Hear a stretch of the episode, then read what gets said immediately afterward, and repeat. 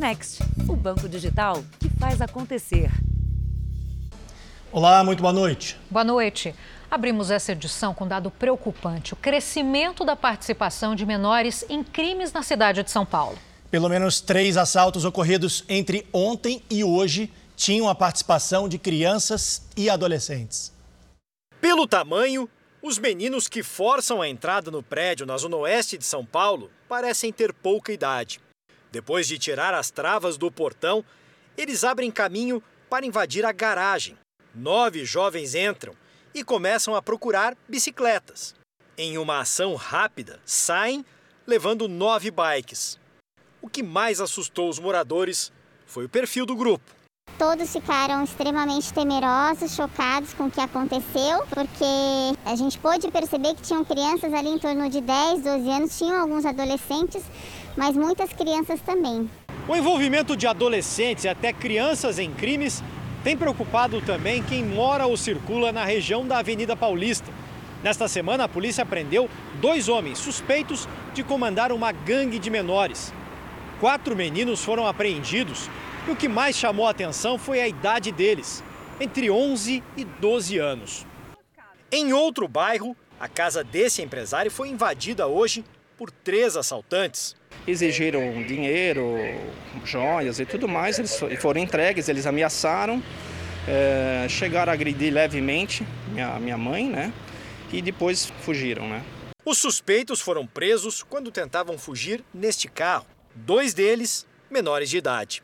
Quem estava conduzindo o veículo era um menor de idade. Praticaram roubo no dia 1 no dia 5 e no dia 7.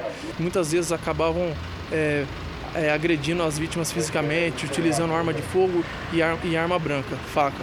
Menores de idade são atraídos por criminosos para servir de escudo para os chefes das quadrilhas.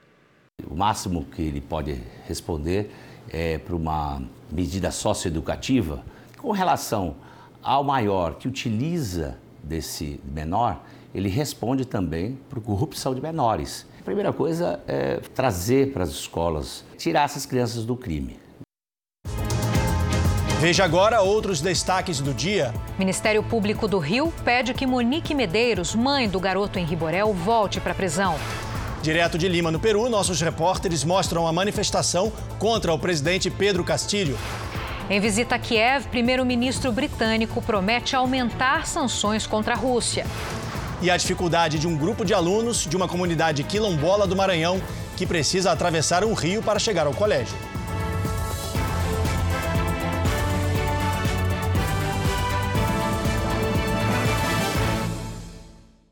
Oferecimento: Bradesco. Dinheiro na conta em três cliques pelo app.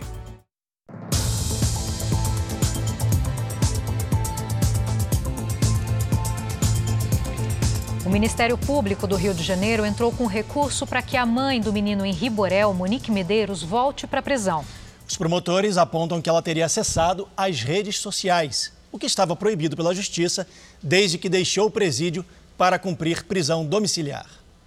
A saída do presídio com tornozeleira eletrônica não agradou o Ministério Público.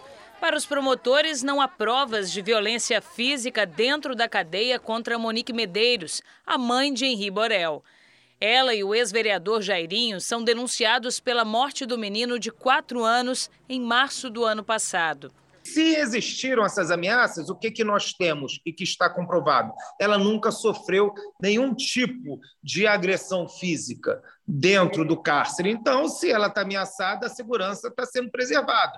Logo, desnecessária a soltura por conta disso. No recurso, o Ministério Público destaca que, fora da prisão, Monique pode atrapalhar as investigações do caso. E cita que, antes de ser presa, ela teria coagido a babá a apagar mensagens que mostravam que sabia das agressões sofridas pelo filho. A decisão judicial proíbe a mãe de Henri de conversar com pessoas que não sejam parentes ou advogados. Ela também está impedida de fazer publicações em redes sociais. Mas o recurso do Ministério Público apresenta uma foto que teria sido postada por Monique no dia em que saiu da prisão. O Ministério Público do Rio espera agora que a juíza que autorizou a prisão domiciliar volte atrás na decisão e que Monique Medeiros retorne para a cadeia. Se isso não acontecer, o recurso vai ser analisado em segunda instância pela sétima Câmara Criminal da Justiça do Rio. Leniel Borel, pai de Henri, criticou a soltura de Monique e disse que vai entrar com uma petição para reforçar os argumentos do Ministério Público. Qual a prerrogativa? O que, que Monique tem que ela é diferente de qualquer outro assassino no Brasil? Está se criando uma jurisprudência absurda. Ela tem que pegar pena igual ou maior do que o Jairo, como mãe, genitora, protetora, por direito, né, dever legal, ela que deveria proteger o Henrique. A defesa de Monique Medeiros informa que ela está cumprindo todas as medidas estabelecidas pela Justiça e disse que são falsas as fotografias dela publicadas nas redes sociais. Um lutador de jiu-jitsu foi preso por agredir dois policiais militares em Belo Horizonte. A confusão começou dentro de um ônibus depois que o homem se negou a pagar a passagem. O motorista parou em frente a uma base da polícia e pediu ajuda. As imagens mostram que dois policiais se aproximam. O suspeito desce e vai conversar com um deles e ainda aponta o dedo para a policial. Os PMs usam um bastão para tentar conter o homem. Um dos policiais chega a cair próximo ao ônibus. O passageiro só foi imobilizado com a ajuda de outras pessoas. O homem de 41 anos, que é lutador de jiu-jitsu, foi preso em flagrante. Um touro escapou de um rodeio e deixou 16 pessoas feridas. Foi em patrocínio a 400 quilômetros de Belo Horizonte. Logo depois de uma apresentação, um dos animais pula a proteção da arena e avança contra a plateia na arquibancada. A maior parte dos feridos recebeu atendimento médico no local. Algumas pessoas foram levadas para um hospital da cidade. Todos estão fora de perigo. A empresa responsável pelo evento disse que a estrutura foi vistoriada e liberada pelos bombeiros.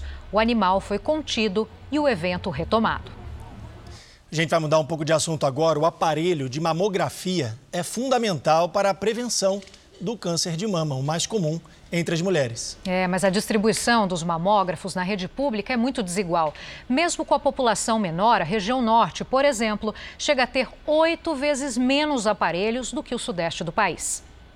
Aos 50 anos, pela primeira vez, Jacira fez uma mamografia.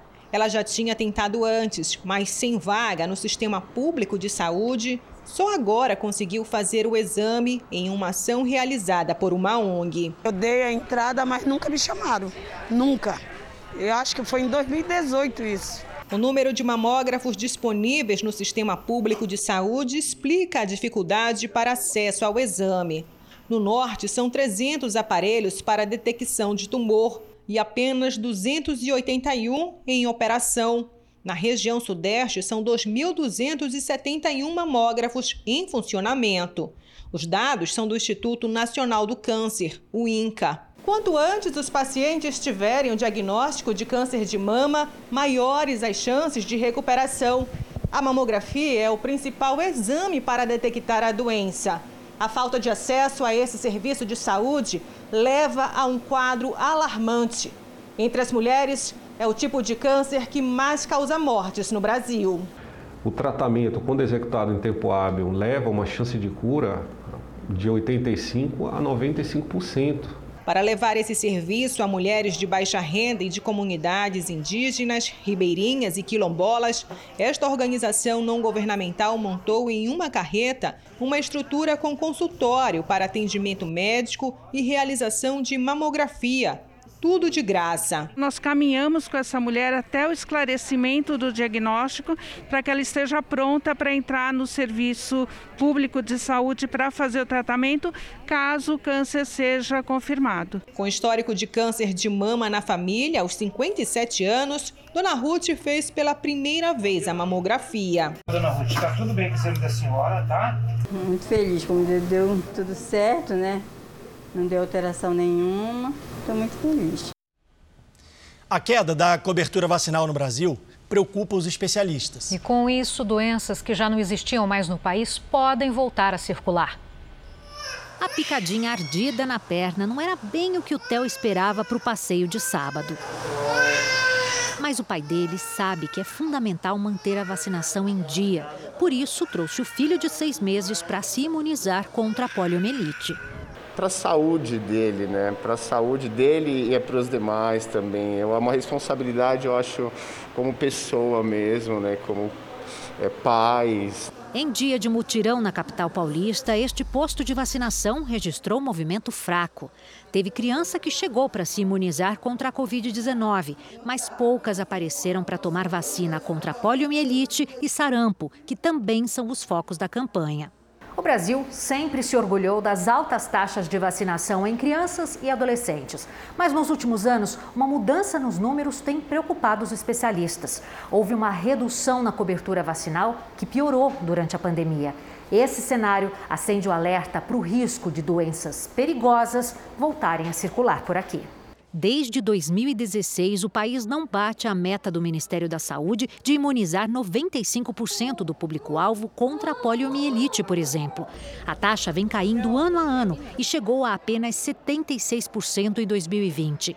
Os dados do ano passado ainda não foram fechados, mas o número preliminar divulgado pela pasta indica uma cobertura ainda mais baixa. A poliomielite é contagiosa e pode provocar paralisia nas pernas. A vacina contra a doença é aplicada em três doses no primeiro ano de vida e mais duas doses de reforço aos quatro anos de idade.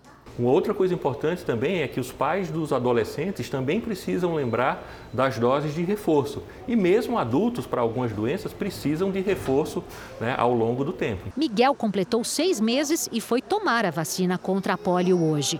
Atenta, a mãe Carol não abre mão de seguir o calendário de vacinação dos filhos.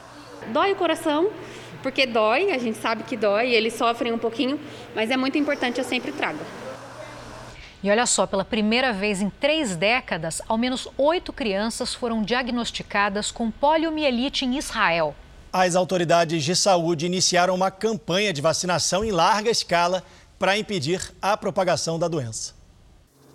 Das oito crianças infectadas, sete não tinham sido vacinadas e uma delas tomou apenas a primeira dose. E um agravante: seis casos são assintomáticos. As crianças vivem numa área próxima a Jerusalém, onde as taxas gerais de vacinação são baixas. O Ministério da Saúde iniciou uma operação para detectar novos casos e também vacinar e conscientizar os pais.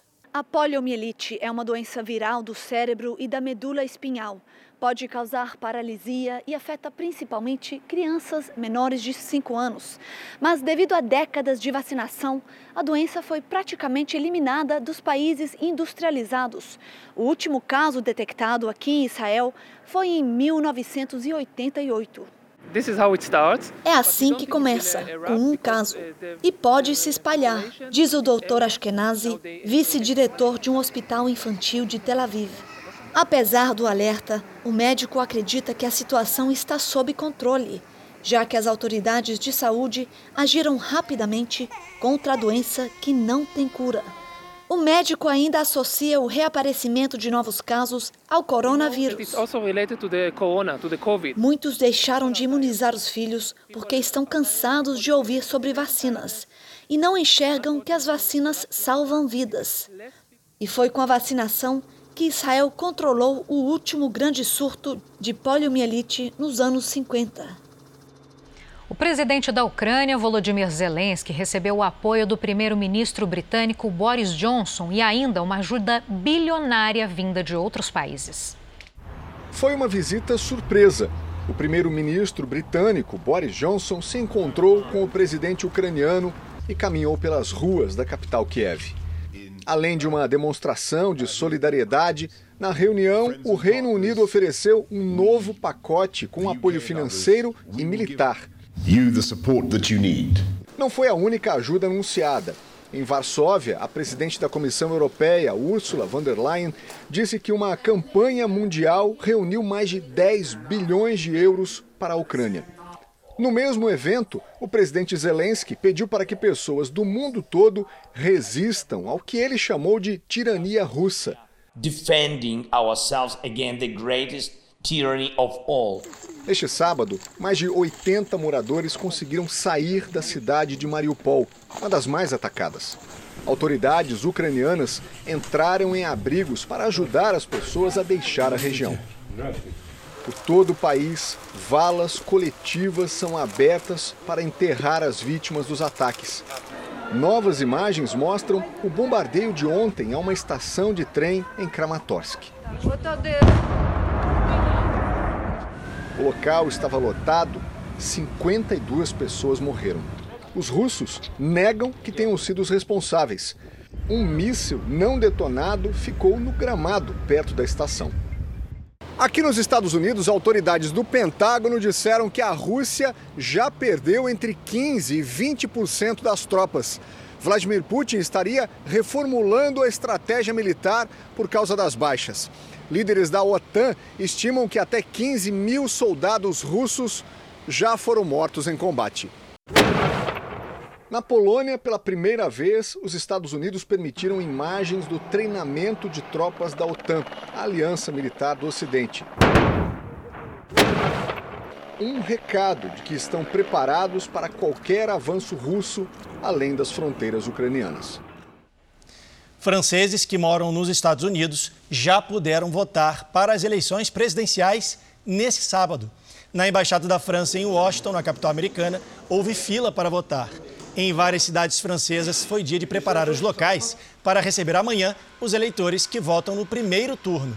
A legislação não permite que os candidatos façam campanhas nas ruas. Segundo as últimas pesquisas, o atual presidente Emmanuel Macron e a deputada Marine Le Pen são os favoritos. Xangai, na China, pode suspender o isolamento em algumas regiões. A cidade tem feito testes em massa de Covid em toda a população. Nas regiões controladas, os moradores vão poder sair de casa. As áreas em Xangai são classificadas conforme o grau de risco de contaminação. Só neste sábado foram registrados 23 mil novos casos da doença na cidade. Esse é o pior surto de Covid na China desde que a pandemia começou. Veja ainda nessa edição: passageiros são abordados por falsos motoristas nos aeroportos de São Paulo. E veja também: os primeiros tripulantes que viajaram numa nave particular já estão na Estação Espacial Internacional.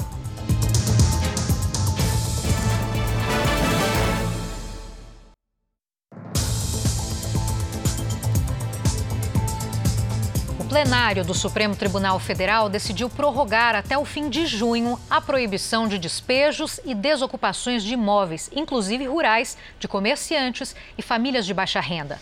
A medida foi adotada em outubro de 2021, durante a crise provocada pela Covid-19. O Diogo tem uma loja de discos e, nos piores momentos da pandemia, quando o comércio precisou fechar, ele entrou em desespero. Com a loja fechada, Diogo conseguiu negociar o valor do aluguel de R$ 1.050 com o proprietário do imóvel e agora está se reerguendo. A gente fica mais, mais tranquilo, né? A gente não se sente tão ameaçado com medo de perder o, o local, o espaço da gente, né? Ganhar o nosso sustento, né? A realidade do Diogo não foi a mesma de milhares de empreendedores em todo o Brasil, que precisaram fechar as portas por não conseguir pagar o aluguel durante a pandemia.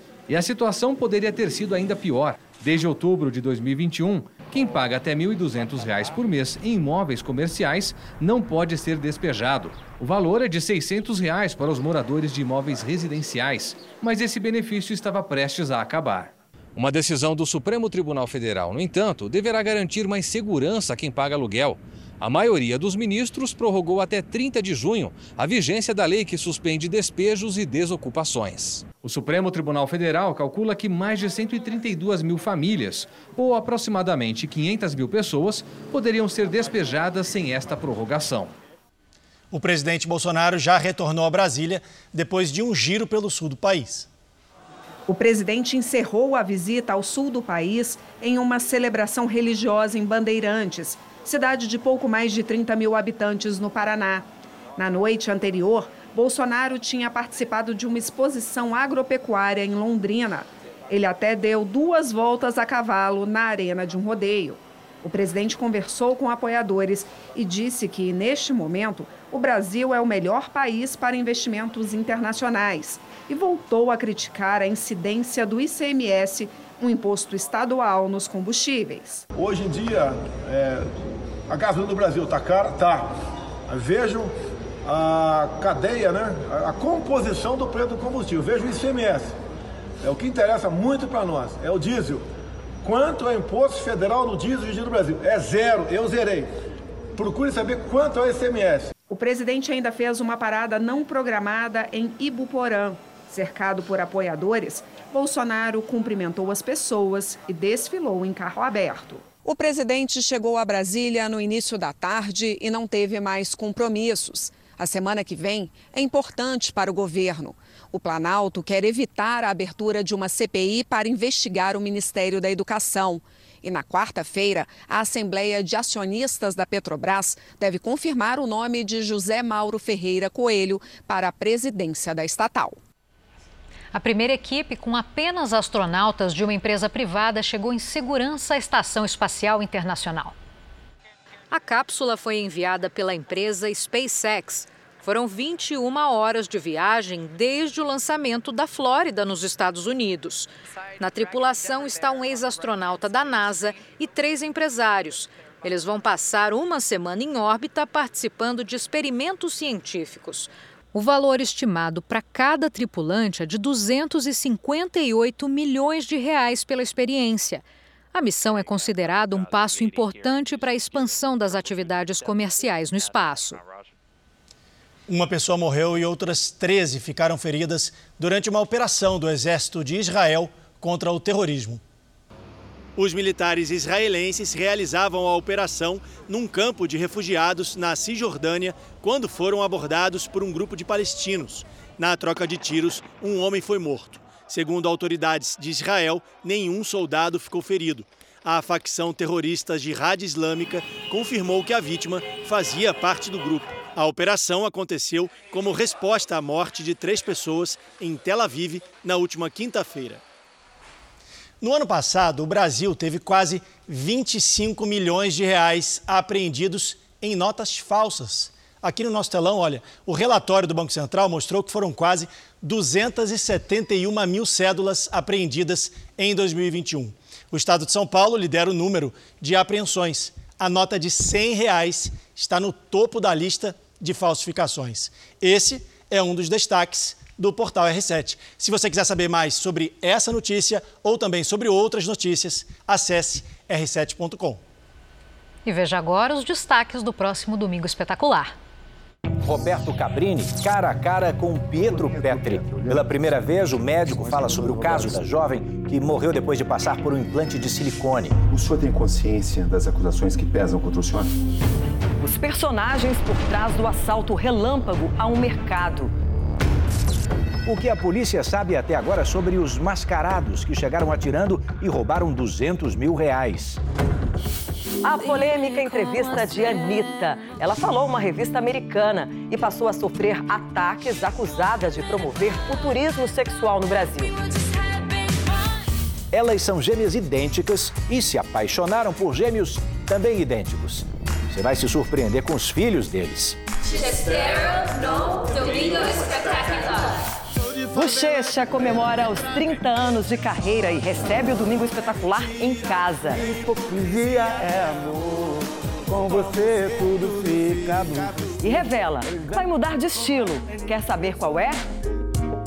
É no Domingo Espetacular. Logo depois da estreia da nova temporada do Canta Comigo. Veja ainda hoje, pesquisadores brasileiros criam luva que detecta substâncias tóxicas em alimentos. E no Maranhão, o desafio de alunos de uma comunidade quilombola, eles enfrentam todos os dias para chegar à escola.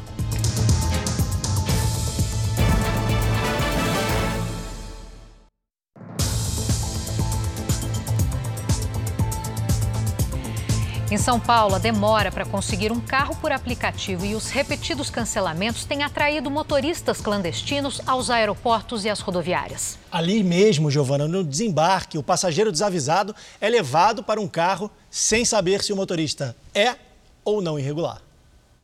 A demora para conseguir um carro de aplicativo e os repetidos cancelamentos têm atraído os arrastadores ou motoristas clandestinos nos aeroportos de São Paulo. Um integrante da equipe da Record TV é abordado por um homem que oferece serviço de transporte no aeroporto de Congonhas. Aqui, ó. É uhum. 110 para levar o senhor. Nossa. Vou fazer 100 para levar Mas tá 54 no, no, no aplicativo.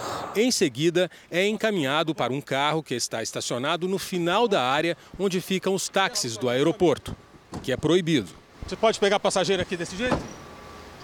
Os motoristas clandestinos atuam em áreas como essa aqui no aeroporto de Congonhas. O passageiro desavisado vai então para um carro que ele não sabe de quem é e nem sabe aonde vai parar. Ao ser abordado, o homem, em princípio, prefere não falar, mas depois reage com deboche. Você vai continuar abordando os passageiros? Claro que não, se chegar agora não, não. Parei. Muitos passageiros já sabem do perigo. Eu acho que não é o ideal você pegar táxi clandestino, não. Não é seguro. Não dá para confiar em qualquer um, né?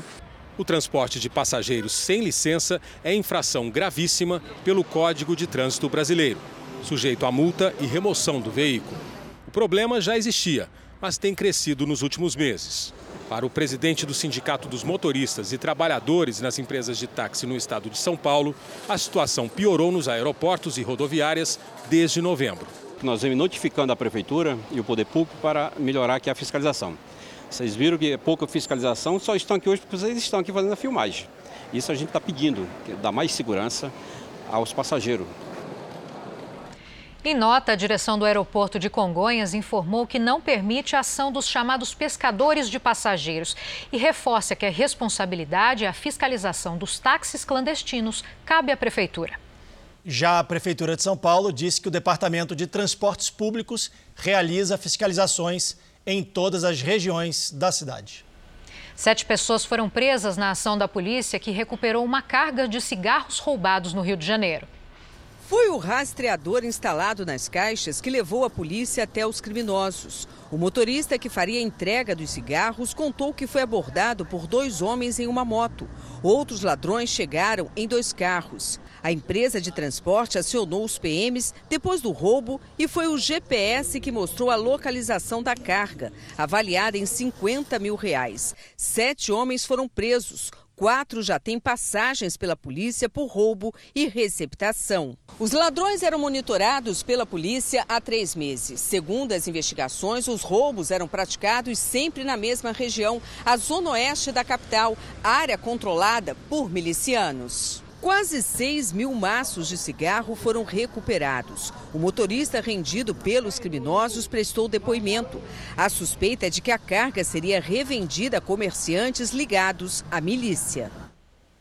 Agora, olha essa, Giovana. Cientistas da Universidade de São Paulo criaram uma luva que aponta a presença de substâncias tóxicas nos alimentos. Sensores adaptados na luva conseguem identificar a maioria dos agrotóxicos. Tem no pimentão, no morango, nas hortaliças. Os chamados defensivos agrícolas são produtos químicos usados na lavoura para combater fungos, ervas daninhas e aqueles insetos que fazem mal às plantações. O problema está no uso exagerado desses pesticidas. Um levantamento apontou o excesso de agrotóxico em 5 de cada 20 alimentos pesquisados principalmente a casca dos alimentos, há uma grande concentração de agrotóxicos.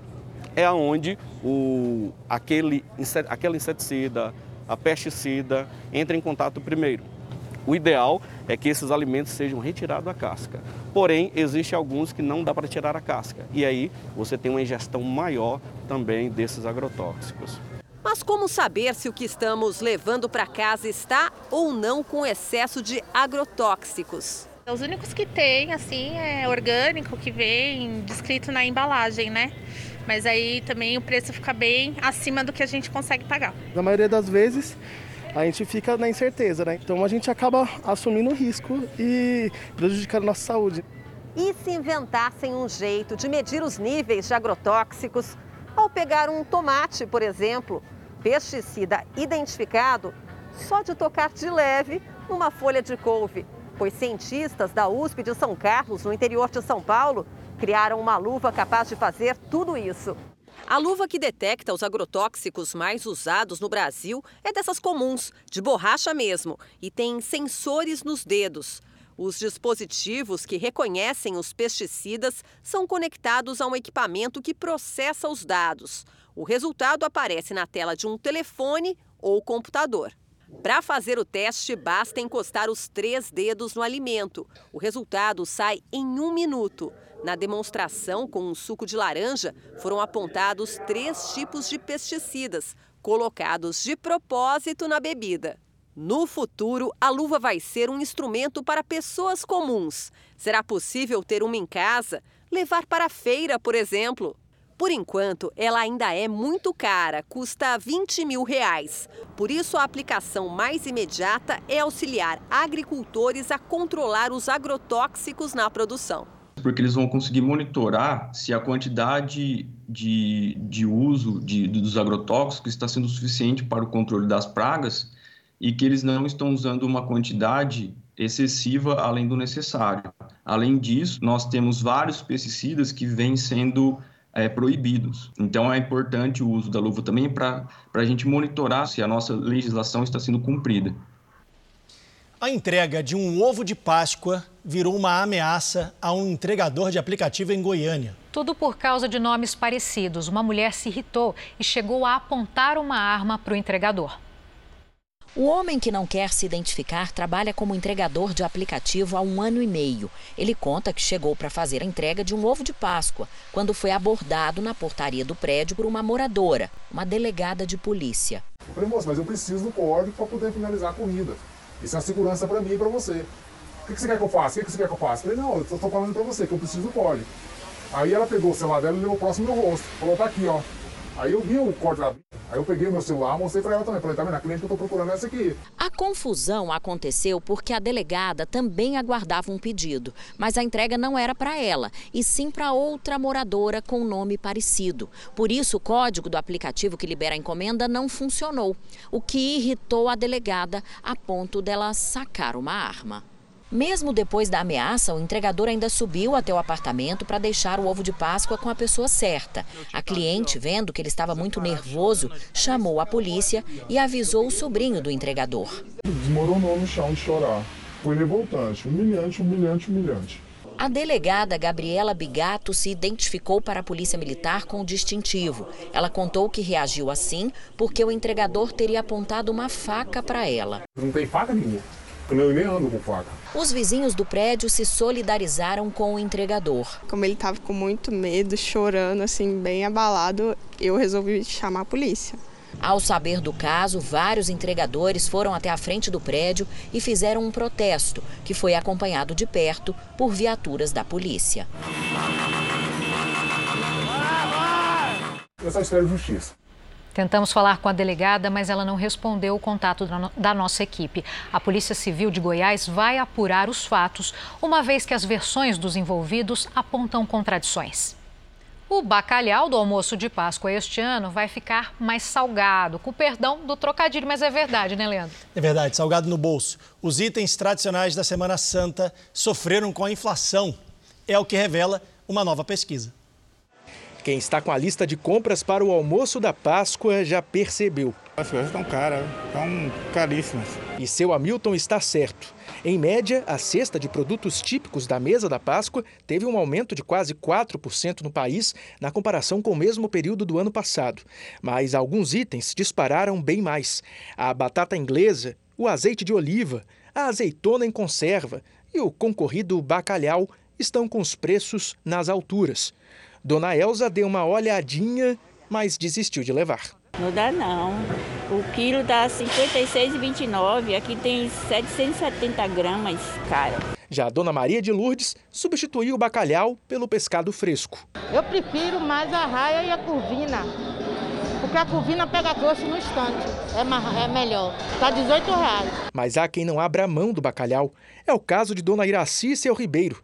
E eles anteciparam a compra para tentar encontrar o produto antes que o preço suba ainda mais. Quando chega no dia é muita confusão e, e fica mais caro. Não existe Páscoa sem peixe. Compra no cartão e sempre dá um jeito, porque a Páscoa para mim é muito importante. E quem, como eles, resolveu antecipar as compras está no caminho certo. É que a pesquisa divulgada pela Fundação Getúlio Vargas ficou pronta antes de rastrear um movimento que já é esperado. Aqueles reajustes de última hora que sempre acontecem faltando poucos dias para a Páscoa, quando todo mundo vem para o supermercado atrás das mesmas coisas ao mesmo tempo. Ou seja, daqui para frente, tudo ainda deve ficar mais caro. Nos últimos tempos, o Banco Central tem subido os juros para conter a inflação. E o Ministério da Economia tomou medidas para segurar o preço dos combustíveis, como uma nova lei que muda a cobrança do ICMS.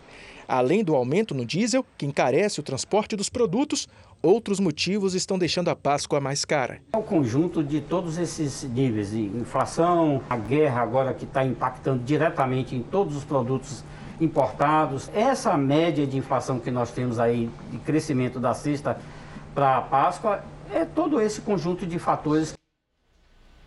E está liberada a colheita e a venda do pinhão, mas é preciso alguns cuidados na hora de comprar a semente.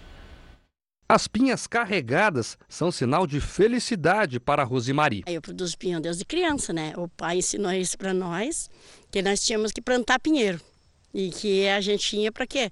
Para as criação, para nós comer e para os bichos, né? Que essa traz a diversidade né, dos bichos para nossa propriedade, né? O maior orgulho dela, na pequena propriedade na região metropolitana de Curitiba, são as araucárias árvores imponentes que produzem a pequena semente. Apesar da vontade de colher, ela segue o calendário imposto pelas autoridades ambientais. O Paraná é o maior produtor de pinhão no país e só liberou a colheita agora em abril. Os cuidados são para preservar a espécie. O pinheiro ele tem o ciclo dele de, de 50, 60 anos. Mas se a gente não deixar ele pra, eh, nascer um outro ali, a gente não vai ter, meu neto não vai ter, né? Então a gente tem que respeitar a natureza. A árvore símbolo do Paraná está ameaçada de extinção. Quando o pinhão cai ao chão, pequenos roedores e aves ajudam a semear o fruto em outros lugares, garantindo a reprodução da espécie. O jeito certo de colher o pinhão é esse aqui, ó. Tem que esperar ele cair sozinho da árvore e recolher aqui do chão mesmo. Isso garante que a semente esteja madura, pronta para consumo e mais, evita acidentes. Já imaginou subir numa árvore dessa aqui de mais de 20 metros? Tem araucária aí que tem a altura de um prédio de sete andares. A pessoa sobe lá em cima para fazer uma colheita e acaba se machucando, uma queda, coisa parecida, vai trazer um outro problema. Entendeu? A multa para quem for flagrado colhendo a semente de forma errada é de 300 reais a cada 50 quilos. E atenção, Comer pinhão verde faz mal. Isso porque tem um alto teor de umidade que favorece a presença de fungos, o que pode ser tóxico para o consumo humano. Com os cuidados certos, a tradição de assar o pinhão no fogão a lenha nos dias mais frios vai permanecer por muito tempo. Morreu em Israel aos 107 anos a secretária do alemão Oskar Schindler, que ajudou a salvar milhões de judeus do nazismo. Mimi Reinhardt nasceu na Áustria e era judia. Mais tarde, na Polônia, ela foi recrutada por Schindler, que era empresário na época e trabalhou com ele até o fim da guerra. Mimi elaborava uma lista de trabalhadores judeus para não serem levados aos campos de concentração. Eles eram chamados para trabalhar na fábrica de Schindler. A lista feita por Reinhardt teria ajudado a salvar mais de 1.300 judeus durante o Holocausto. Mais de 4 milhões de pessoas tiveram que deixar a Ucrânia desde o início da invasão russa. Iniciativas em todo o mundo tentam diminuir a dor de quem perdeu o lar. Cortinas que separam as camas, cobertores para aquecer e brinquedos para que as crianças passem o tempo privacidade e o mínimo de conforto. É o que este centro esportivo na França vai oferecer aos 100 mil refugiados ucranianos que o país espera acolher. A estrutura contou com a ajuda do arquiteto japonês Shigeru Ban. Eu trabalho em áreas de desastre há 27 anos. E quando as pessoas ficam muito tempo em espaços comunitários, não tem privacidade. Por isso, criei uma estrutura barata feita de papelão reciclado, explica ele. Coisas simples que ajudaram a tornar mais suportável a estadia de quem precisou fugir de tufões, enchentes e terremotos por incontáveis vezes no Japão. Quem vê essas divisórias de papelão nem imagina que são obras de um dos arquitetos mais respeitados dos últimos tempos. Inclusive, ganhador do Prêmio Pritzker 2014, um Oscar da arquitetura. Eu procuro solucionar problemas, não simplesmente criar um design. Famoso por vários projetos internacionais e inclusive os banheiros transparentes que fizeram sucesso em Tóquio, Shigeru Ban diz que a arquitetura é muito mais do que criar e construir. É contribuir com projetos sociais.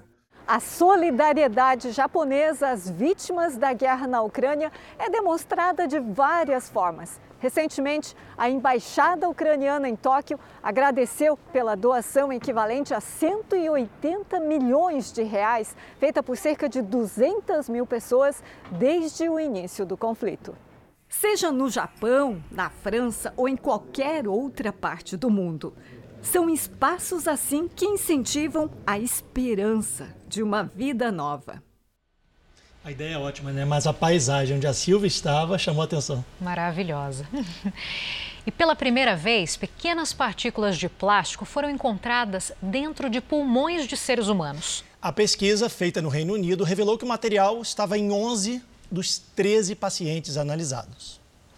Nas áreas mais isoladas do planeta ou em grandes cidades, do alto das montanhas até o fundo do oceano e também dentro dos seres humanos.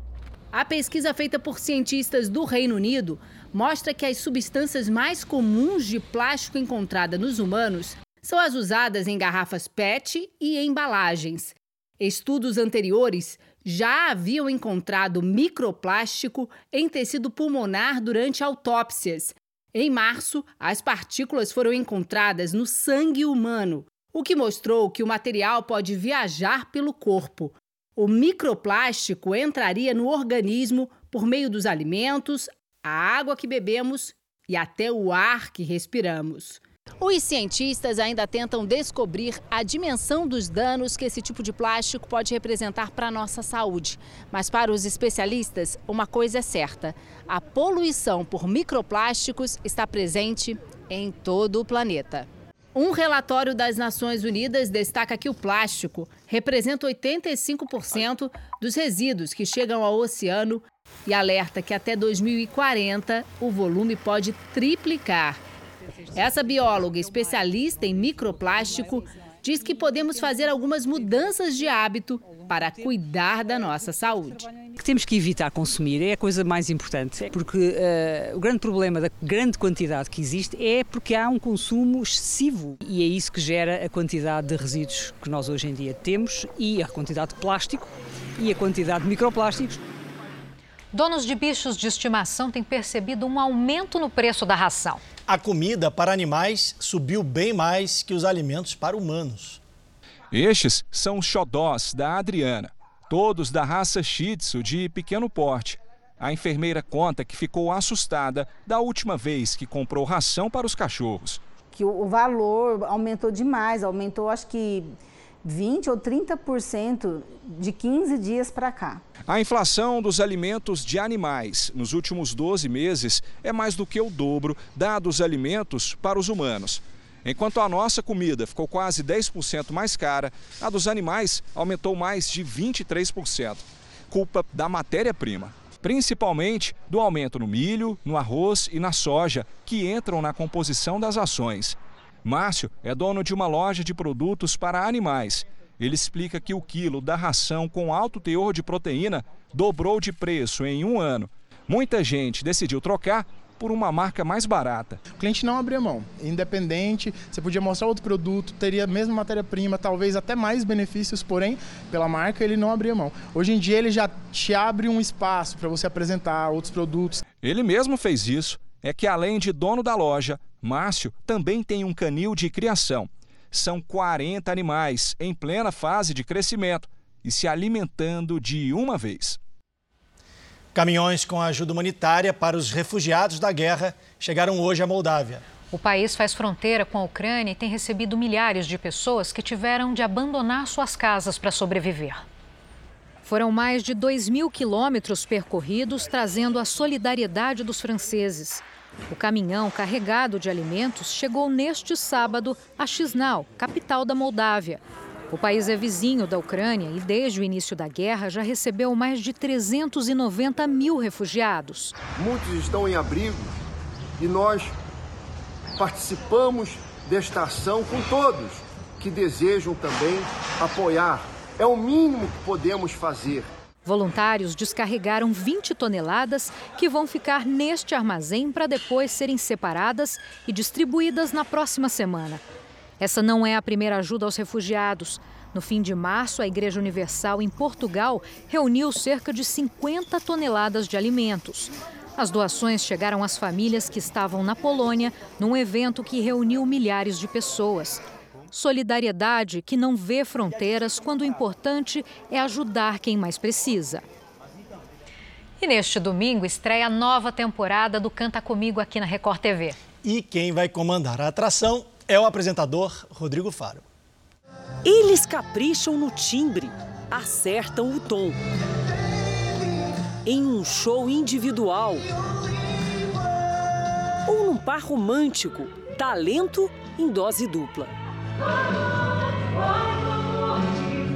Os 70 participantes da quarta temporada do Canta Comigo foram escolhidos entre uma multidão de inscritos de várias regiões do país.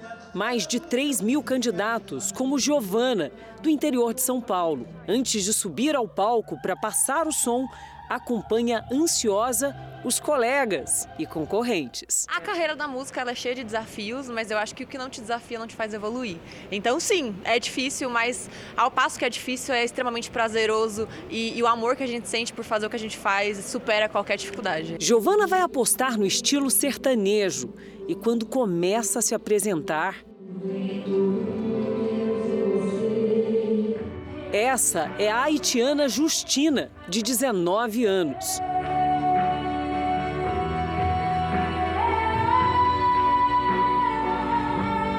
O Canta Comigo estreia neste domingo a partir das seis da tarde. Essa temporada vai ser ainda mais emocionante. Serão 12 programas com oito eliminatórias, pódios disputados em cada episódio, além das semifinais e da grande final.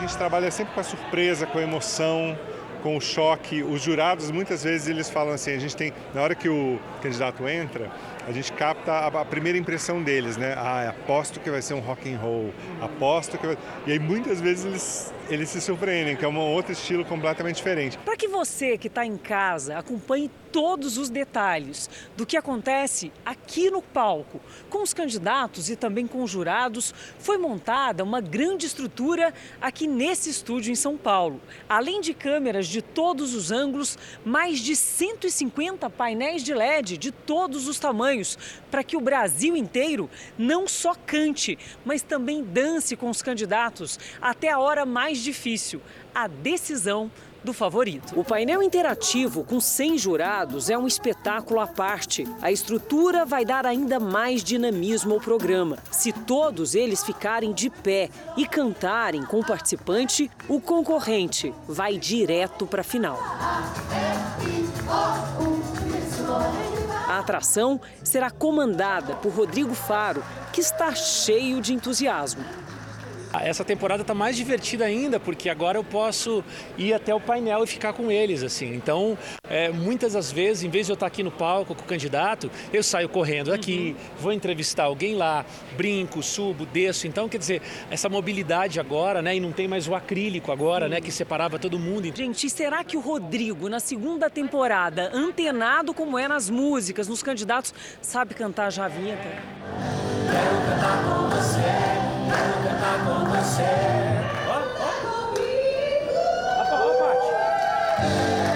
Um espetáculo que vai revelar novos talentos do Brasil. Voltamos ao noticiário internacional.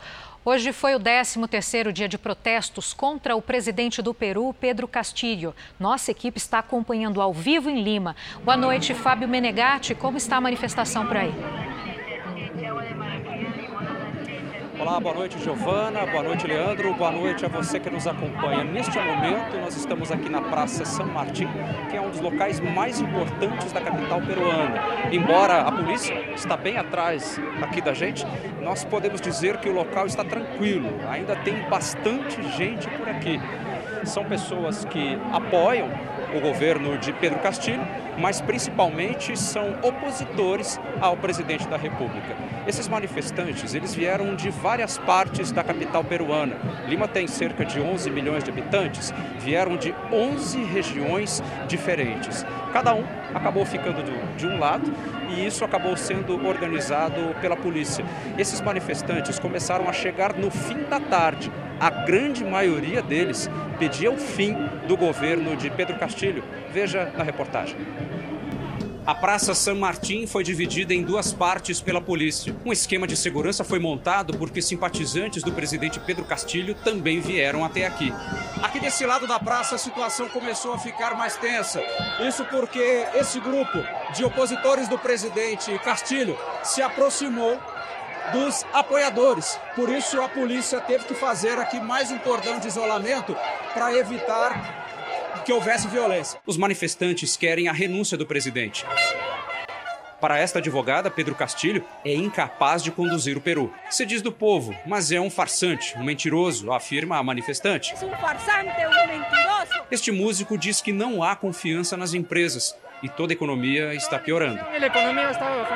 Os protestos começaram na semana passada em cidades menores do Peru. O motivo é o aumento nos preços dos combustíveis e dos alimentos, e o principal alvo é o presidente Pedro Castilho. No cargo desde julho do ano passado, Castilho viu sua popularidade derreter rapidamente. A última pesquisa revelou uma rejeição de 76% ao governo. O professor e ex-líder sindical também tem problemas no Congresso peruano, onde já enfrentou duas tentativas de impeachment desde que assumiu o poder. Agora, até parlamentares de esquerda, alinhados ao governo, consideram as manifestações legítimas. Alguns protestos tiveram violência, quebra-quebra e repressão. Até agora, seis pessoas morreram.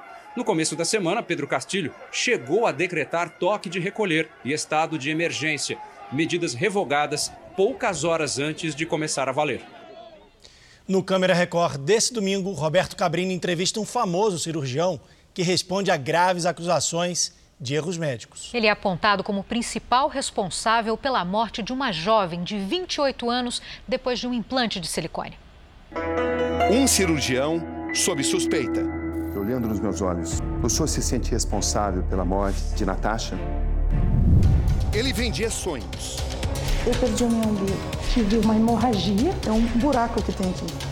Médico, pacientes e familiares em lados opostos. A quem a senhora responsabiliza pela morte da Natasha? O Pietro e o anestesista. O vendedor de sonhos. O Câmera Record. No mês que vem vai ser inaugurado o maior aquário de água doce do mundo. Com um investimento de mais de 200 milhões de reais, será uma das principais atrações do Mato Grosso do Sul. No tanque de água doce, a arraia se exibe. Neste outro, uma sucuri gigante que só se mostra quando quer. É tanto peixe diferente, tamanhos de todos os tipos. São quase 20 mil metros quadrados de construção. O aquário tem capacidade para abrigar quase 400 espécies de peixes. Segundo o Instituto de Meio Ambiente de Mato Grosso do Sul, uma boa parte ainda não chegou, porque está em quarentena. Trata-se do período de adaptação dos animais que precisa ser respeitado. Primeiro eles fazem a captura na, no âmbito da natureza. Depois disso existe uma preparação, tanto na questão de alimentação, ração para esses peixes, reprodução, que é fundamental que ele ocorra. Então, o próprio, a própria quarentena ela acaba sendo um período de pesquisa. Por aqui é possível ter uma ideia de como a vida se movimenta debaixo d'água, no fundo dos rios. O aquário demorou 11 anos para ficar pronto, porque a obra foi paralisada várias vezes. Foram investidos aqui mais de 230 milhões de reais. Agora, o ambiente gigante vai servir para o conhecimento e ajudar na preservação do Pantanal. Do lado de fora, o complexo chama a atenção. O aquário vai ser aberto para o público, de graça, a partir do próximo mês. Estou ansioso para ver. Foi investido muito dinheiro, né? Então, vamos ver se a expectativa vai, vai surpreender a população. Isso só exalta e abrilhanta a nossa capital morena e o nosso Mato Grosso do Sul. Fim de semana começou quente. Na maioria das capitais brasileiras, os termômetros passaram dos 30 graus. Paloma Poeta, boa noite. A gente já está no outono, mas já é hora de, desse calor continuar. Como é que é? Muita gente gostaria que não, Giovana, mas é normal. Boa noite para você, para o Leandro, para todo mundo que nos acompanha. Esse calor faz parte do outono, viu? Isso porque é uma estação de transição entre o verão úmido e quente para o inverno seco e frio. E aí acabamos tendo uma combinação das características dessas duas estações. E o domingo não deve ser muito diferente do sábado, não. O mapa mostra chuva na maior parte do país e isso não vai impedir o calor. Dia fresco na costa do sudeste por causa das nuvens deixadas pela circulação de ventos do mar. No norte e no nordeste tem previsão, olha só, de chuva o dia todo e mesmo assim a temperatura sobe. E atenção, no interior do Amazonas, no Pará, no Amapá, no Maranhão, no Piauí e no Ceará, o risco é alto para alagamentos, transbordamentos e enchentes. Vamos então às temperaturas. Em Porto Alegre faz sol e a temperatura sobe para 29 graus. No Rio de Janeiro, temperaturas amenas com 27 graus e chuva a qualquer hora do dia. E agora um festival de chuva e sol pelo país. Olha, em Goiânia, com 33 graus. No Recife, chuva e sol com 31. Em São Luís, chuva e sol com 30 graus. E em Manaus, chuva e sol com 32 graus. Aqui em São Paulo, domingo vai ser de muitas nuvens e chuva fraca. Faz 27 graus na tarde. Na segunda-feira, chega a 30 graus. É calorão, hein, Leandro? É, Paloma, no tempo delivery de hoje, o Ayrton quer saber como é que fica a previsão para senador Pompeu no Ceará. Claro, vamos para lá então. Oi, Ayrton. Como na maior parte do país, adivinha só, chuva e calor. Os termômetros marcam entre 22 e 32 graus. Já a Mônica é da cidade de Matozinhos. Como é que fica é, o tempo lá em Minas Gerais, na cidade de Matozinhos? Olha, a Mônica está reclamando do calorão. Pois é, Mônica, por aí os próximos dias devem começar com sol, terminar com chuva, mas esse calor todo vai continuar. Amanhã, mínima de 18 e máxima de 31 graus. Participe você também do Tempo Delivery pelas redes sociais, você já sabe, mas não custa lembrar, né? É só mandar sua mensagem com a hashtag você no JR. Giovana, Leandro, boa noite para vocês e um ótimo domingo. Obrigada, ótimo domingo para você também, Paloma. Valeu, Paloma. Essa semana você acompanhou uma série especial no Jornal da Record sobre a dificuldade de alunos em todo o Brasil para frequentar a sala de aula.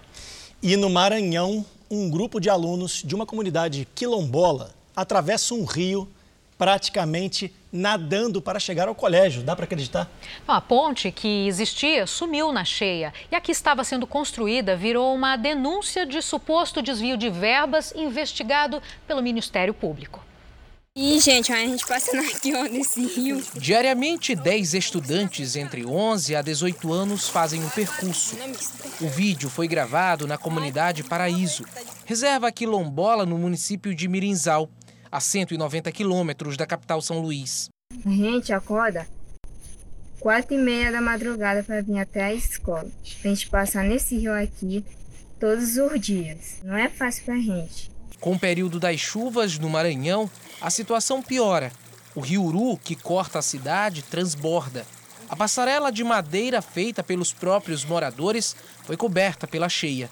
A que deveria ter sido construída ficou só nos alicerces. Não é agora, isso é de muitos anos. Sai prefeito, entra prefeito da cidade de Mirinzal, ninguém olha. A travessia dos estudantes dura uns 10 minutos. Quando chegam do outro lado do rio, eles ainda andam mais 2 quilômetros e só depois conseguem embarcar no ônibus que vai até a escola. Uma viagem que demora cerca de 40 minutos. Apesar da reserva pertencer a Mirinzal, os estudantes estão matriculados na cidade de Central do Maranhão, a mais próxima na região. A estrada é longa e cheia de obstáculos. O que, que se passa debaixo dessa água? Tem gente que não acredita nessa situação, mas isso daí é verdade. Isso é uma realidade. A ponte que ajudaria na travessia dos estudantes recebeu recurso do INCRA, o Instituto Nacional de Colonização e Reforma Agrária. Mas a obra nunca foi entregue. O Ministério Público Federal investiga o caso. Essa aqui foi o começo da construção dessa ponte. Essa ponte que saiu nesse período aí de 2014, saiu dinheiro para fazer a ponte. as madeiras não é adequada e teve que ser embargada. Que risco. O Ministério Público apresentou denúncia na Justiça contra o prefeito de Mirinzal da época do convênio firmado com o INCRA em 2009. A Prefeitura de Mirinzal disse em nota que os alunos do povoado Paraíso estudam na cidade vizinha porque o colégio fica mais próximo para eles. E que os investimentos para a solução do problema da ponte são altos e até hoje não vieram recursos financeiros do governo federal para fazer a obra. Imagem impressionante, né? Giovana? Muito triste. O Jornal da Record termina aqui. A edição de hoje na íntegra e também a nossa versão em podcast estão no Play Plus e em todas as nossas plataformas digitais. Fique agora com os melhores momentos da série Reis. Boa noite, ótimo domingo. Boa noite e a gente se vê.